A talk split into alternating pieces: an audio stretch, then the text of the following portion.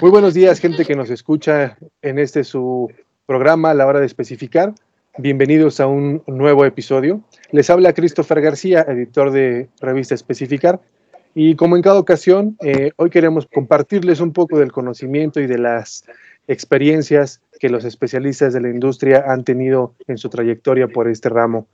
Hoy vamos a abordar un tema muy particular que se vincula mucho con el nombre de nuestra publicación, que le da motivo a, ese nombre que nos representa. Vamos a hablarles del, papel del especificador y para ello nos va, nos va a contar su experiencia en esa especialidad, una personalidad muy especial que en un momento les vamos a presentar.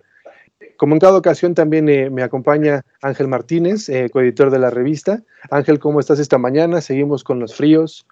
¿Cómo va todo? Hola Cristo, ¿cómo estás? Bien, bien. Este, hay una canción que me parece que dice algo de ya se fueron las nieves de enero, algo así, pero, pero creo que sí. Es, eh, llegaron los vientos de, enero y llegaron con todo. Eh, también tiene su parte bonita, ¿no? Porque deja esta parte lúdica de, las temporadas de los, de, las, de los papalotes y cosas así muy lúdicas que también están bonitas, pero sí, efectivamente hay algo de, de viento y frío todavía combinado muchas gracias por la presentación. Quiero darle al, público también la bienvenida a esto que podría ser la segunda parte o la segunda temporada del podcast de Especificar, ya que tuvimos por ahí un recesito del cierre de año, pero hemos regresado con, todas las pilas y como bien lo comentabas, con un invitado muy especial. Él este, ya ha tenido oportunidad de, colaborar con nosotros a través de unas eh, de sus columnas que llevan el mismo nombre, del especificador aprovecho para invitar a, toda la audiencia que no ha podido leerlo a que se acerquen realmente este, a, leer sus columnas, porque es una persona, yo diría, no, no sé, ya nos contará él, pero yo sí siento que es de las primeras o de los pioneros en este sector. Este, esperemos que, que, que, podamos corroborarlo. Pero bueno, eh, estamos hablando del arquitecto Humberto Rivas. El arquitecto es, es, egresado de la Escuela Superior de Ingeniería y Arquitectura de la Unidad de Camachalco que según entiendo yo es de las más este, exigentes eh, a la hora de formar arquitectos ingenieros. Digo, por experiencia es que, que, he conocido, sí es una, una escuela del, del, Politécnico muy exigente y por lo tanto con una calidad este, realmente eh, interesante hacia sus egresados, ¿no? Entonces, ahí también estaría interesante que nos platicara un poquito el arquitecto cómo vivió esta, esta etapa, ¿no? De formación. Bueno, después, ya una vez egresado, formó parte del bufete de diseño integral arquitectónico, asesoría y planeación en diseño de unidades médicas, proyectos, diseños y análisis arquitectónicos. Eso en el grupo Coordina. También participó en el área de especificación con Ralph Wilson. Fue integrante del primer equipo de, especificación de Interceramic, cosa que también debe ser muy, muy interesante. No es cosa menor. No es cosa menor, realmente. También formó parte del equipo de especificación y ventas de, Porcelanosa y actualmente es el director de área de especificaciones en Grupo 10. Sin más preámbulo y con esto, eh, por favor, arquitecto, muy buenos días, ¿cómo está? ¿Qué tal? ¿Cómo están? Muy buenos días. Un gusto poder colaborar con la revista. Digo, siempre me, me ha gustado estar participando y desde que nos conocimos allá en esa reunión con Ángel, creo que todo ha caminado perfectamente. Una cosa nos llevó a otra y ahora estamos acá con los podcasts, ¿verdad? ojalá que, que, realmente pueda servirle al, al público esta trayectoria que he tenido a lo largo ya de casi 25 años en el área de especificaciones. Sin duda que, va a ser de utilidad, arquitecto. Muchas gracias, como siempre. Eh, se lo hemos dicho por su, por su tiempo y por su disposición de orientar a las personas que, buscan incursionar en el ramo de la especificación y que tengan claro lo que debe hacer este profesional, que es, como decía Ángel, una figura que todavía sigue un poco incomprendida, por decirlo así, en el país. Exactamente, sí, por ahí. Y creo que eh, eh, eso eh, lo, veremos más adelantito, pero sí creo que es una figura que en, en su principio así comenzó como, como que no estaba muy bien visto, sobre todo que el especificador fuera a decirle al arquitecto y, al diseñador qué era lo que tenía que hacer, ¿no?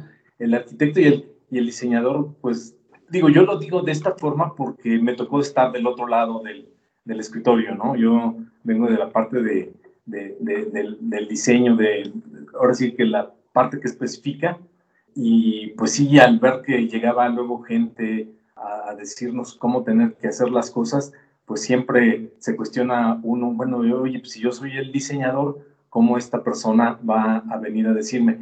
Pero creo que eh, se había malentendido y, poco a poco ha ido cambiando este sentir. Y, yo lo que ahora lo, lo, reflexionaba, creo que esto depende mucho de, de, nosotros como especificadores, en ponernos en, en los zapatos del, del, diseñador. A lo mejor no tanto en la, en la parte del diseño, sino qué es lo que el arquitecto, el diseñador, tiene que ofrecer. Finalmente, él tiene otro cliente al que le tiene que responder con el cual tiene que darle, este, solucionar sus necesidades y sus requerimientos. Entonces, creo que el ponernos en sus zapatos, ver cómo es lo que tiene que solucionar, de qué costo, en qué tiempo, eh, cuántas piezas, en dónde, todo, todas esas pequeñas minucias que, que, que, nos van dando los mismos diseñadores, los mismos arquitectos en cada uno de sus proyectos, es lo que nos, nos sirve y es lo que creo, creo que es lo que nos ha ayudado a hacer de esta profesión una, ya una profesión.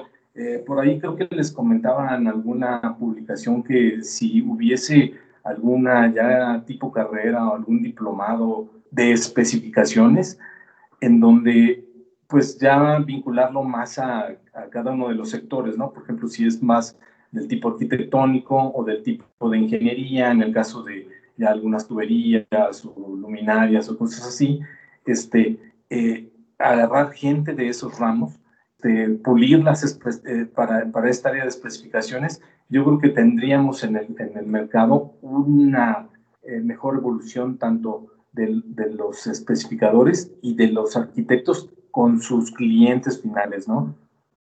Sin duda, ¿no? Y, y, y creo que a lo mejor, yo digo, ahorita escuchando su comentario a este respecto, puede ser que esté sucediendo que hay, hay personas, hay profesionales allá afuera trabajando en sus distintos sectores que son especificadores sin saber que ya lo son, ¿no?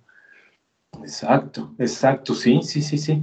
Y yo, yo eh, decía por ahí en alguna de las columnas que sí fuera necesario a lo mejor que eh, la gente de, de, especificaciones estuviera relacionada un poco más con el, el tipo de, de, de, productos, el tipo de, área a la que se está dedicando, ¿no? Por ejemplo, la arquitectura, la ingeniería o cualquier cosa de estas, porque como que hay una mejor comunicación. Digo, e, ese, yo así lo sentí desde el momento en que ahora sí que cambié de, de posición, de estar al frente del, del, escritorio, al otro lado del escritorio, como que se me hacía más fácil entender al, al diseñador, al arquitecto, porque finalmente pues vení, vengo de esa rama de, de, la arquitectura y entonces el leer los planos, el leer a lo mejor esas necesidades que, que están por ahí medio veladas, que, que no, no, se ven a este, a, a la, al primer vistazo, ¿no?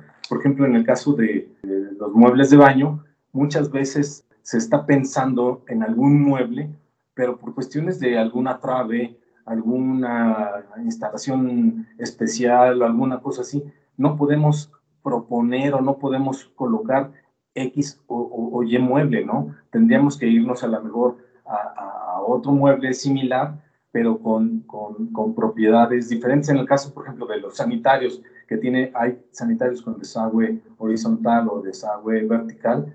Entonces, este, creo que son de las pequeñas cositas que hay que ir viendo y hay que irle este, eh, a, a, lo mejor no tratar de imponerlo al arquitecto, sino a, ir viendo, ir, a, ir eh, este, tratando de, de, solucionar esos pequeños puntos para que al final de cuentas, de, decía yo que es una de, actividad de, de, ¿cómo le llaman? De ganar, ganar, ¿no? O sea, ellos ganan teniendo un proyecto perfectamente diseñado, perfectamente especificado, con muebles o con o, con instalaciones que no le van a dar lata a, al cliente final y, y, uno finalmente como proveedor, como este, procurador de, de, del servicio, pues también va a quedar contento porque va a ver reflejado en esa, en esa obra, en ese proyecto, su material que finalmente está ahí, está colocado y es, es, lo que va a hablar por, por, lo que está haciendo, por lo que está trabajando, ¿no?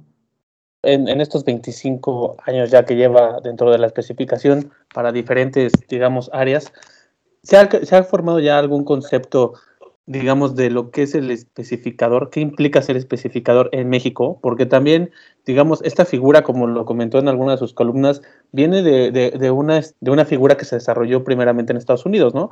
Y que se ha ido adaptando a las necesidades nacionales.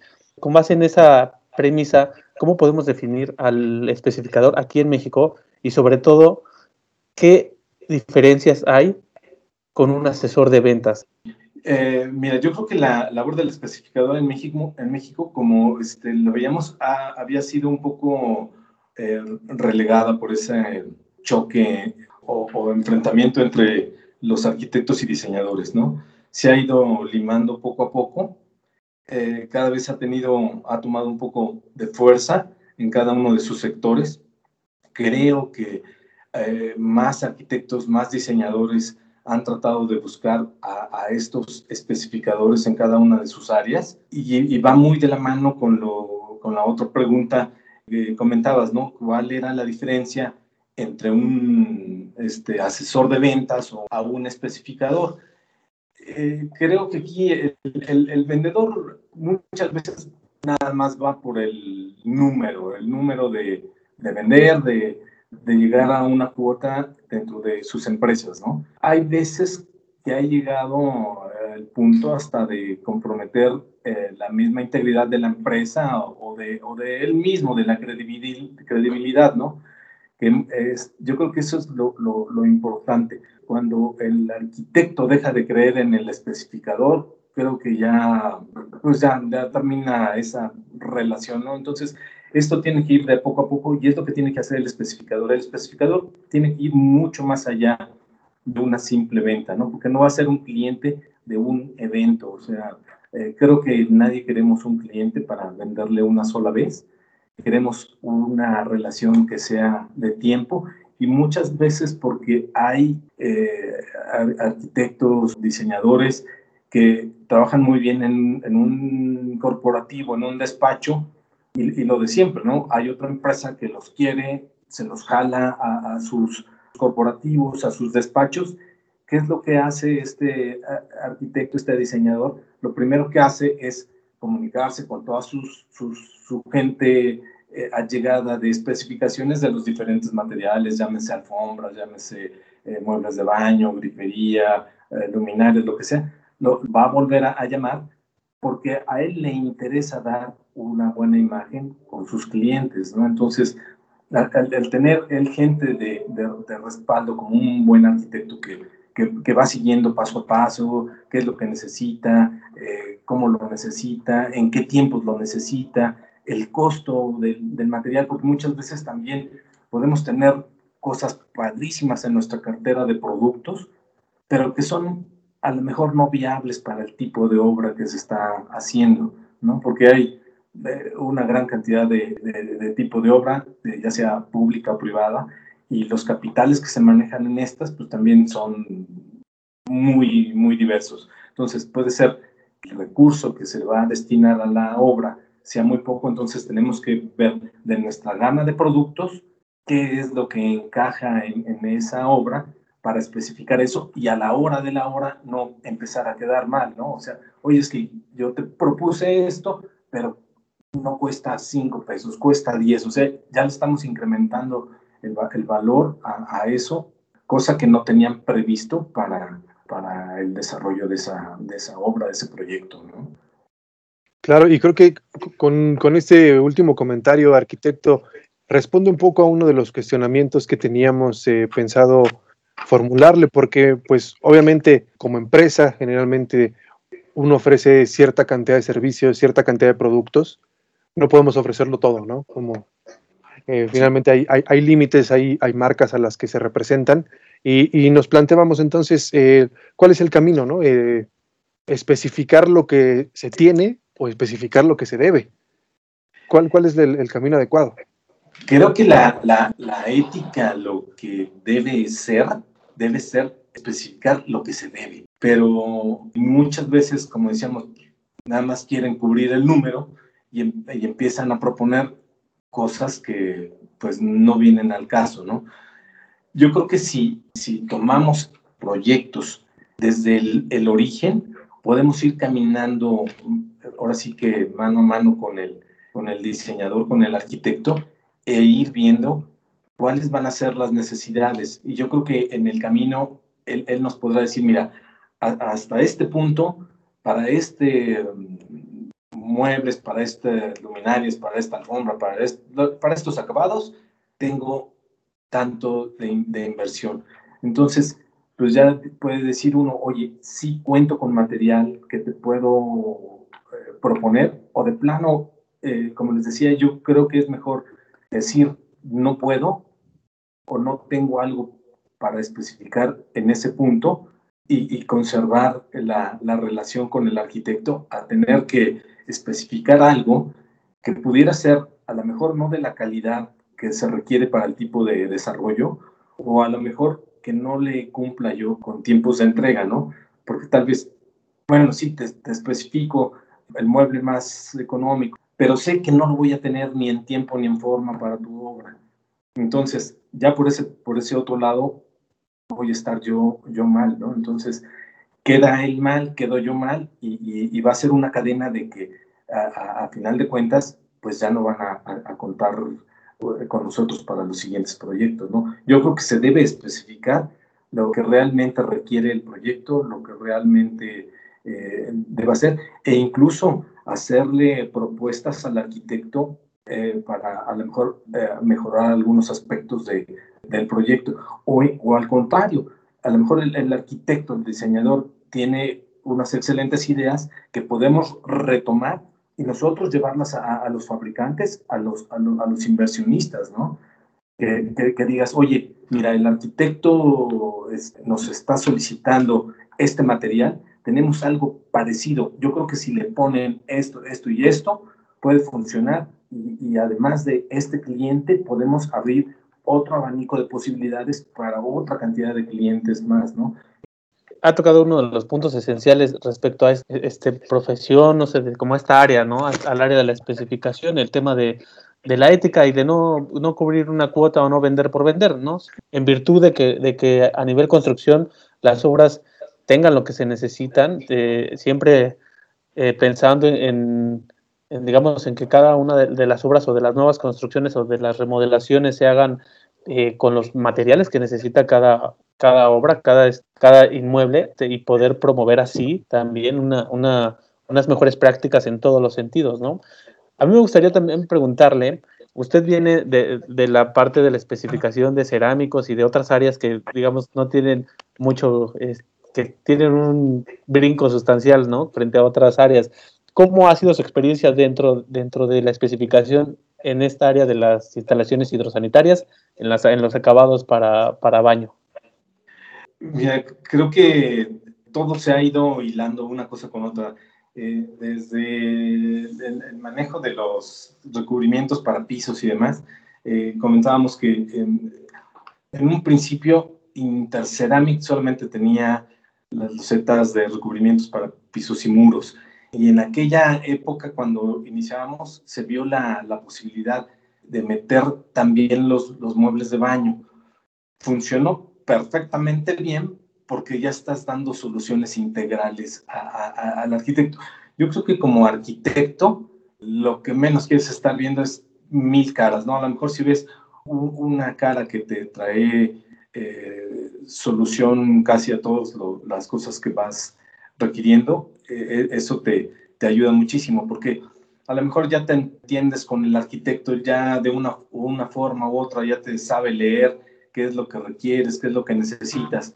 Y, y, si empiezas a llegar, oye, tengo este mueble de baño, tengo esta grifería, tengo esto, y, este, y ha funcionado es, esa mancuerna porque han caminado también la parte de, lo, de los muebles de baño, digo, tanto que, que, que, ahora estamos más metidos en los muebles de baño que, que en, la, en, la, en, la, parte de los recubrimientos, aunque tenemos los recubrimientos, eh, ahora con, con Nord10, ¿no? como que la parte de, de los muebles de baño eh, nos ha jalado más y el complemento lo hacemos con, con las losetas y todo eso. Entonces, nos ha funcionado perfecto, nos ha funcionado en, en desarrollos habitacionales, en desarrollos hoteleros, que son, digo, los que más pudieran estar consumiendo eh, muebles de baño en un, solo evento, en un solo proyecto, ¿no?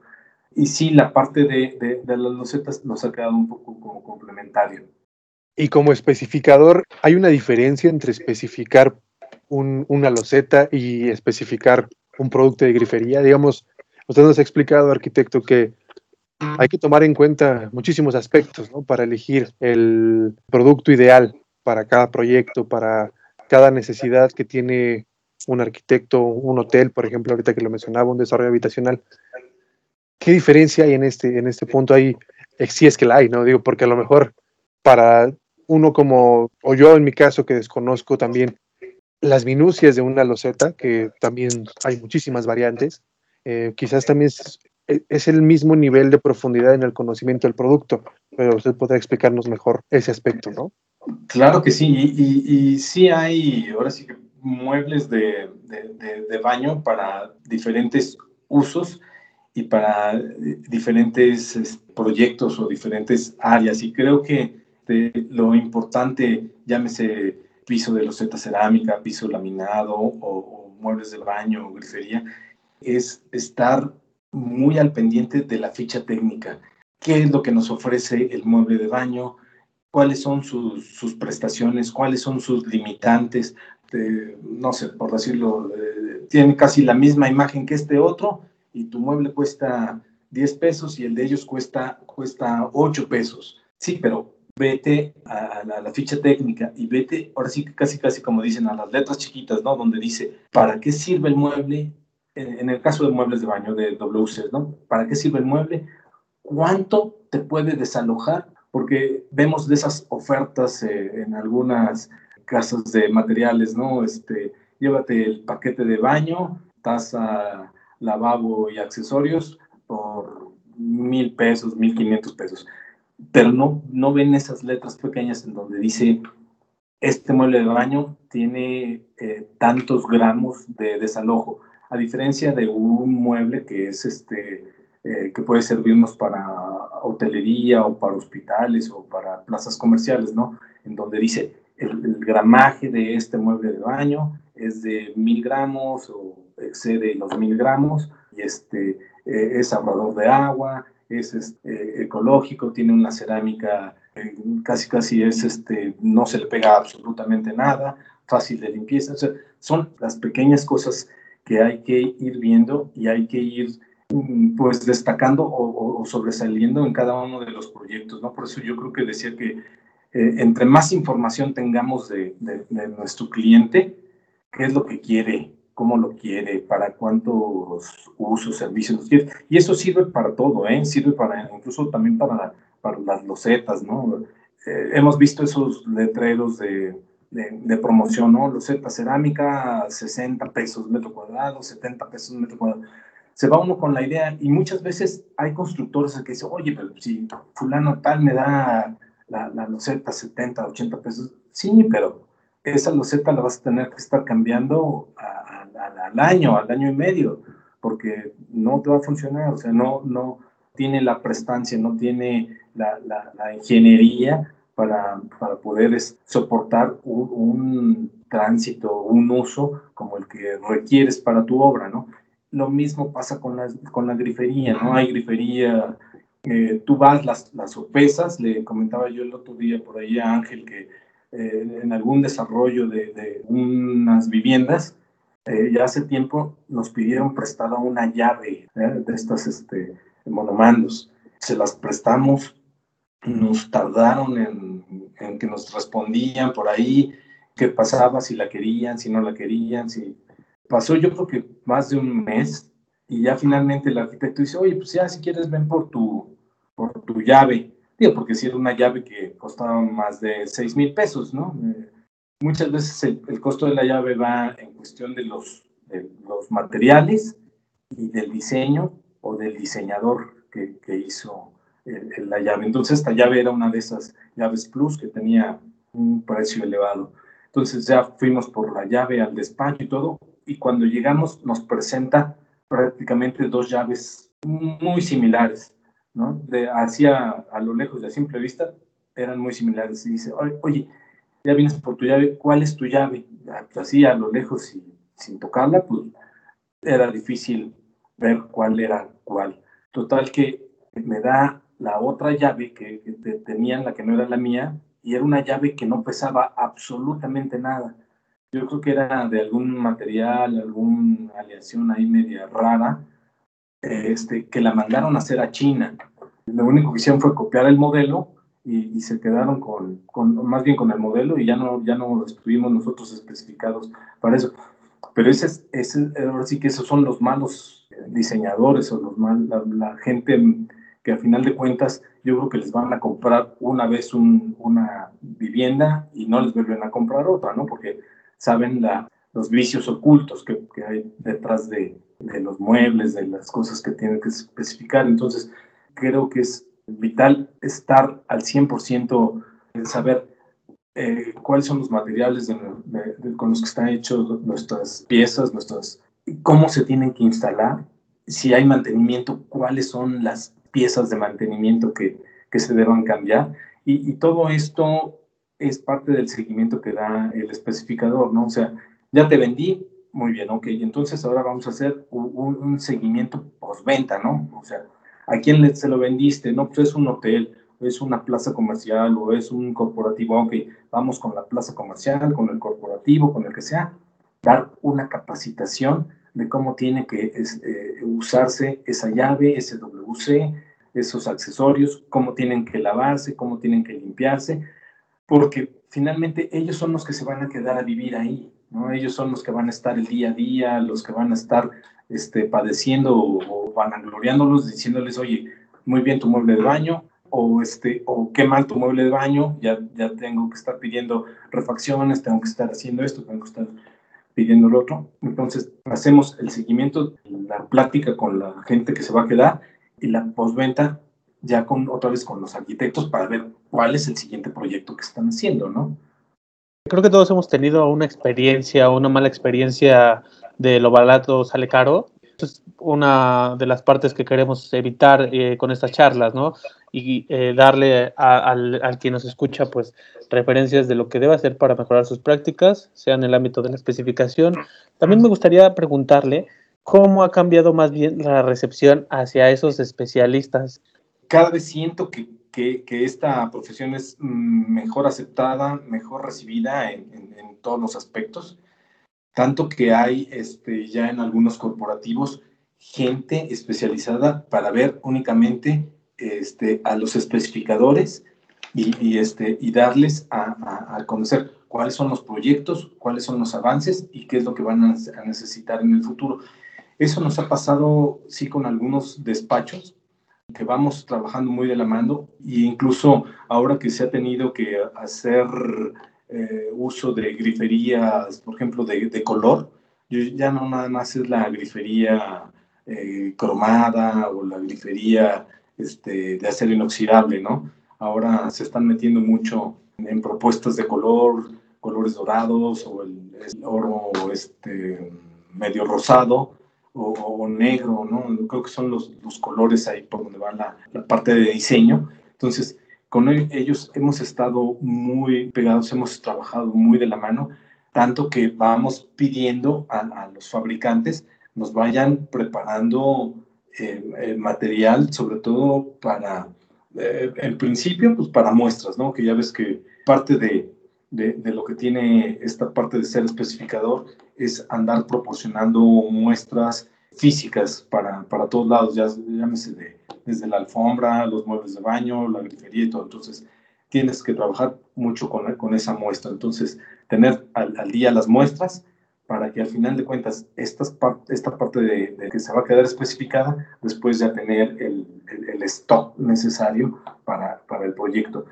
Entonces sí creo que ha sido cada vez más aceptada. Por ahí todavía hay algunos grupos en donde cuesta un poco de trabajo entrar y, y, lo que comentábamos muy al principio, ¿no? Son muy cerrados, ellos son los diseñadores, ellos son los que hacen todo, pero yo creo que si, como dicen, si se dejaran ayudar, pudiera ser más provechoso para ellos y, y, y para nosotros en el área de especificación y, para la gente de ventas, ¿no? O sea, eh, creo que se puede cerrar ese, eh, ese círculo, pero sí, sí ha, ha, ido caminando, ha ido teniendo su, su, su avance. Y este, esperemos, como les decía, yo creo que entre más eh, el, el, el, especificador se profesionalice, se sensibilice con qué es lo que va a, requerir eh, eh, mi mercado, qué es lo que requiere la gente con la que me muevo, mis diseñadores, mis arquitectos, eh, y ponerme en sus zapatos, eso va a resultar cada día mejor. Sí, claro, muchas veces el, aceptar que necesitamos ayuda, a veces eh, creemos tan firmemente en lo que hemos aprendido y en lo que ejecutamos día con día que cuando alguien se ofrece a, o nos ofrece ayuda nos, nos cuesta trabajo aceptarla, ¿no? Porque creemos que tenemos el, todas las respuestas, pero digo, cuando no, a veces nos damos cuenta que en realidad sí la necesitábamos, ¿no? Y co como dice, dice un poeta norteamericano, no hay nada peor que demasiado tarde, ¿no? Entonces, eh, aquí esto, esto, se vincula mucho con, con una, un cuestionamiento que, que queremos hacerle, eh, arquitecto. ¿Cuándo es el momento ideal para que un especificador entre en un proyecto? Pues yo creo que eh, el momento ideal, y, digo, nos ha pasado, ahora sí que todos los que estamos en este ramo de, la especificación, ¿no? Ya cuando ves que están eh, excavando, de que están haciendo desplantes en algún terreno, creo que ya estás llegando un poco tarde al proyecto. Creo que la, la, la, la, hora de ideal para el especificador sería en el, en el, momento casi, casi despuesito del anteproyecto, ¿no? O sea, el anteproyecto es una parte conceptual. O sea, ¿qué es lo que vamos a hacer? A lo mejor oficinas, casa habitación, plaza comercial, que sea, ya tenemos el concepto. Ahora, ¿cómo lo vamos a desarrollar? Y creo que ahí es en donde podemos ir interviniendo, ¿no? Porque sí me pasó, sobre todo muy al principio, eh, en esta parte de los muebles de baño, que dije, no, pues a lo mejor es casi, casi como las losetas, ¿no? Llego, aviento mis losetas, las ponen y ya.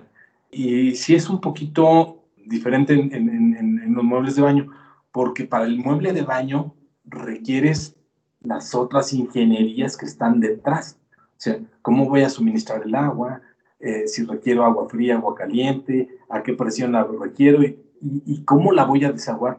Y esto de cómo la voy a desaguar viene a tono con lo que les platico. O sea, eh, eh, estábamos muy, muy bien con este arquitecto, nos dejó entrar al proyecto, nos dieron carta abierta, fuimos a, a ver la obra y ahora sí que lo bueno fue que pidieron una muestra, ¿no? O sea, tráeme tu mueble de baño para presentarlo. Llevamos el mueble de baño, un mueble de baño de diseño europeo. La diferencia en el mueble de baño europeo contra el americano es la posición de la salida. En el americano está a 30 centímetros de la pared hacia el desagüe y en el europeo está a, 20 centímetros de la pared hacia el desagüe. Entonces, cuando llevamos el mueble, casi casi ya para el pedido, un poquito antes, llevamos el mueble, lo presentaron, vieron que la salida del mueble de baño pues, estaba corrida 10, 10, centímetros, ¿no? Y eran esos muebles de baño de al principio que no teníamos eh, ese adaptador que ahora tienen, ¿no? Ahora hay unos adaptadores que, que dice, oye, mi mueble de baño, de baño es europeo o, o es este, americano. Ah, está esta adaptación, conéctasela y, y ya con eso llegas a, a la salida del desagüe no teníamos en ese entonces esas benditas conexiones. Y entonces por ese simple eh, 10 centímetros se vino abajo toda la, la especificación, pero eh, es a donde vamos, preferimos cortar por lo sano, dejar ese proyecto ahí y seguir manteniendo la relación con, con estos arquitectos que efectivamente para el proyecto siguiente estuvimos dos pasos antes, nos pre prevenimos y, estuvimos muy ad hoc con el mueble de baño, con, con las ingenierías y, con todo. Entonces, creo que sí, entre em, más temprano se puede entrar al, al, proyecto, si es desde el diseño, mucho mejor. Ya cuando, les digo, ya cuando vemos que están desplantando muebles y todo eso, es que ya vamos a ir a, a quitar a alguien que ya esté especificado en el proyecto. Qué excelente este, anécdota, con consejos, con moraleja. Yo creo que esto es, esto es lo fundamental, una de las partes fundamentales que debe de tomar en cuenta el especificador y el especificador joven para, para, este, para, su, para su trabajo y para su profesionalización, ¿no? me encantó, me parece que es uno de los puntos esenciales que debe de, tomar en cuenta. Muchas gracias por, por compartirnoslo. Y bueno, también pasando hacia estos, hacia este tipo de consejos, más bien, o hacia este tipo de perspectivas, nos, gustaría preguntarle cómo cree que ha cambiado o que va a cambiar el tema del trabajo en equipo. O sea, usted, el trabajo del especificador es un trabajo de campo. ¿Cómo puede desarrollarlo en esta época, en estos momentos de contingencia, que parece que va a pasar, pero que sigue ahí y mientras no esté, esté reactivada la economía al 100% y las actividades, va a tener que buscar otras estrategias. ¿Qué, ¿Cuáles son las que usted podría recomendar? Eh, actualmente lo que estamos haciendo, eh, creo que todos lo estamos haciendo en, en, ODS y en todos los demás despachos y, y, empresas, es, es, este tipo de, de conferencias, las videollamadas. Digo, finalmente yo creo que eso, como decían por ahí algunos arquitectos, esto llegó para quedarse, o sea, esto ya va a ser casi, casi el, día a día. Sí, eh, en la parte de especificación, a lo mejor pudieras, tenías que estar un poquito más presente en la obra, tenías que estar un poquito más presente en el, en el despacho, sobre todo para la cuestión de, de las muestras.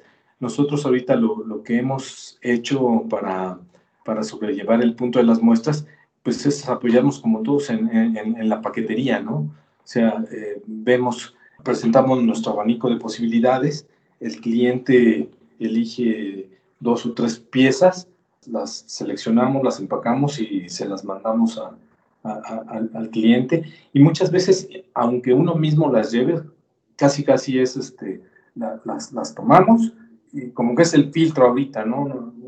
los despachos están muy herméticos, están muy cerrados. Entonces, este, eh, no sé si al llegar las piezas las desinfecten en sus oficinas, pero en el caso de nosotros, eh, sí muchas veces cosas que llegan de paquetería y todo eso, lo primero que hacemos es, tenemos ahí estos productos desinfectantes, los desinfectamos y todo eso, los abrimos y ya los empezamos a, a, manipular para verlos. Entonces, pues creo que esto es lo que, lo que va a estar funcionando en un buen tiempo y, lo que sí es estar presente en todo este tipo de, foros, ¿no? Foros como de estos congresos de, diseño, congresos de, muebles de baño, de todo esto, aunque sea de forma virtual, pero sí estar presentes, ¿no? Porque ahora sí que, como dicen, el santo que no es visto no es adorado. Entonces, hay que estar presentes, eh, sí o sí, de forma virtual.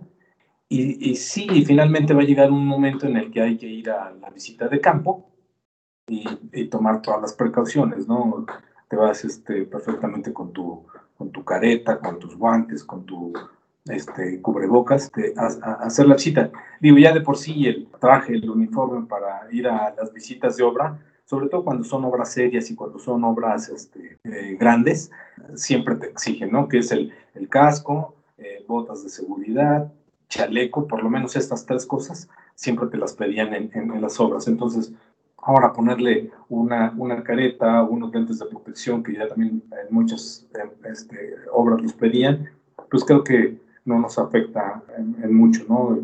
Pero este, yo creo que en principio la, la, nos ha funcionado a, nosotros las pláticas este, virtuales. Hemos tenido pláticas con corporativos de estas empresas departamentales, en donde se hace la plática con, con todo el equipo de, de diseño y a lo mejor un día, dos días antes mandamos por adelante los, los catálogos. Entonces ya cuando estamos en la plática, pues ya ellos mismos agarran el, el, mismo catálogo y, todos podemos estar este, ahora sí que consultando las mismas páginas o lo, o lo que estemos proponiendo. excelentes recomendaciones, arquitecto. Creo que el, tema de, del contacto se ha vuelto una preocupación ya para, para todos y, y sí, creo que usted lo señala muy bien, las prácticas que, que hemos establecido de desinfección de los productos que nos llegan por paquetería, de, mantener pues estos elementos de, protección que ahora ya no son solamente de protección ante golpes o caídas en caso de las obras, pues también de, del condenado virus. Eh, pero por lo mismo creo que también, eh, volviendo un poco al tema de los productos, ha habido un auge en, en, este tipo de soluciones, ¿no? Que son eh, sin contacto, que, que finalmente llevan años existiendo, llevan años eh, operando en el mercado y en muchos lugares, pero una, una de las lecturas que hemos visto nosotros del desempeño y del, de las mismas marcas que están promocionando sus soluciones es que hay un auge, ¿no? Están, obviamente, la, la necesidad de asegurarte de que de eliminar lo más posible estos puntos de contacto, eh, ha llevado a que las, las soluciones que existían y que estaban ahí con sensor que se podían ver como cierto de cierto lujo, por decirlo así, eh, pues ahora sean casi una, un elemento a especificar ¿no? en, la siguiente obra. ¿O qué opina usted al respecto, arquitecto? ¿Es correcta esta lectura que tenemos nosotros? Eh, eh, estás en, lo cierto, están en lo cierto. ahora este, sí nos han solicitado mucho este tipo de, de muebles, de equipos que son libres de contacto, tanto para desagüe o limpieza del WC, como para la apertura de grifería. Ahora sí que no nada más ya para, para uso institucional, ¿no? Tenemos este, alguna de las marcas que manejamos, igual este tipo de sensores para uso residencial, ¿no? Que le pasa a uno, uno la, la, la mano a, donde está el, el sensor y en automático hace la descarga y este mismo mueble tiene un dispositivo que hace no nada más el, el desagüe normal, que, como el que conocemos, sino que hace una limpieza y desinfección de, de la cerámica o del mueble sanitario, ¿no? Entonces, sí creo que ha, traído esa oportunidad de, de diseño y, y, de, y, de, venta para, para este tipo de, cosas, ¿no? De, de, sensores libres de, ser tocados. Digo que ya las conocíamos en, en algunas eh, plazas comerciales en donde vas, te paras y eh, en automático se, se acciona el, el, mueble o el dispensador de jabón o, o, la llave, ¿no? Entonces, esto ya también lo podemos tener a nivel de oficina corporativo y hasta, hasta uso residencial, ¿no? Este, creo que por ahí va mucho la cosa. Va también eh, la parte de, de, la desinfección. Y eso con los, estos muebles japoneses que, que manejamos, tienen esa parte de, desinfectar, ¿no? O sea, eh, sale un, dispositivo en donde riega una agua que es este, eh, ionizada, o sea, es, es, agua que al momento de salir se le cambia el pH, ese pH funciona como un desinfectante y entonces es como un cloro natural que, desinfecta el, mueble de baño, ¿no? Entonces, creo que por ahí va la, cosa. las tapas estas que ya conocíamos, también este, eh, antibacterias, ¿no? Entonces, creo que todo eso eh, va a seguir operando. Ahora incluso tenemos eh, grifería para las este, tarjas de cocina, que también con la sola presencia funciona, ¿no?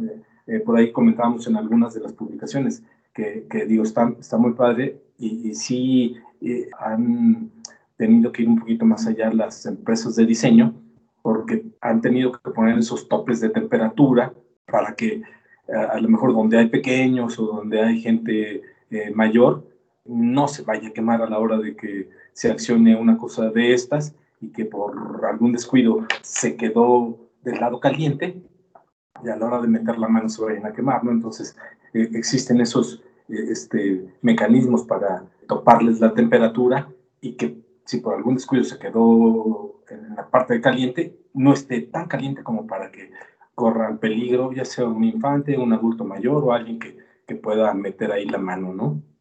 Entonces sí creo que, que es lo que va a, a, venir en adelante, todo este tipo de muebles y griferías eh, libres de, de ser tocadas. Dice una canción por ahí que el futuro es hoy, entonces parece que ya estamos entrando en él. ojalá que, que sea para bien. Arquitecto, no nos resta más que agradecerle en un principio este, esta, esta charla, muy, muy amena y muy, muy interesante. Y ahorita lo único que a lo que vamos a pasar es a, la dinámica que le habíamos planteado, es este, una dinámica muy, sencilla. Y la dinámica se llama completa la frase.